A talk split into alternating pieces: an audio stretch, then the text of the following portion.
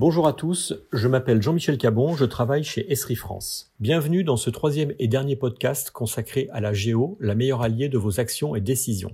Après avoir successivement abordé lors de nos deux premiers épisodes la collecte et l'analyse, passons désormais à l'action. Intéressons-nous dans un premier temps à la compréhension. À partir des analyses ainsi proposées, et vous l'avez compris entièrement paramétrables, modifiables et adaptables, et des formidables capacités de notre cerveau, nous allons pouvoir comprendre ce qui se passe et quels sont les enjeux. C'est aussi à ce moment-là que nous allons pouvoir toujours à partir de ces analyses imaginer différents scénarios, différentes solutions, solutions que nous allons pouvoir modéliser et simuler toujours avec l'aide précieuse de la géo. Nous sommes ici dans un processus itératif et exploratoire, à ceci près qu'il devient beaucoup plus facile, précis et fiable d'imaginer des réponses. Maintenant que les choses sont plus claires, passons cette fois aux décisions. C'est maintenant à vous ou aux personnes en charge de la décision de trancher. Et quoi de mieux que de s'appuyer sur une vision synthétique? La carte, c'est toujours bien mieux qu'un long discours pour évaluer la situation et les différentes options. La capacité à pouvoir échanger à plusieurs sur un document cartographique, à y faire apparaître les options, les difficultés, permet non seulement de nourrir la discussion, mais aussi de fournir toutes les clés pour prendre la meilleure décision, même si parfois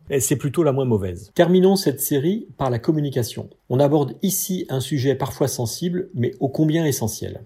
Prendre une décision, c'est aussi savoir, entre guillemets, la vendre, et surtout l'expliquer aux personnes concernées. Cela peut d'ailleurs concerner quelques personnes comme des millions, ce qui veut dire que la communication devra être différente en fonction des publics concernés. Et là aussi, le travail fait précédemment va représenter un formidable gisement de support pédagogique et explicatif d'un choix, d'une décision ou d'une orientation. La carte ou le tableau de bord cartographique le tout augmenté des nombreuses capacités dynamiques et interactives que la technologie nous offre, permet de vous adresser de façon adaptée et claire à tous les publics. Pour conclure ce podcast, et si cette approche vous intéresse, sachez qu'elle s'appuie sur ce que nous appelons les systèmes d'information géographique ou les SIG, qui augmentent les capacités des systèmes d'information plus classiques et qui, grâce à la prise en compte de la dimension géographique, permettent de mieux voir, mieux comprendre, mieux décider et mieux partager ses décisions. Vous pouvez par ailleurs réécouter les deux premiers podcasts de cette série consacrée à la collecte et l'inventaire des données, ainsi qu'à leur analyse.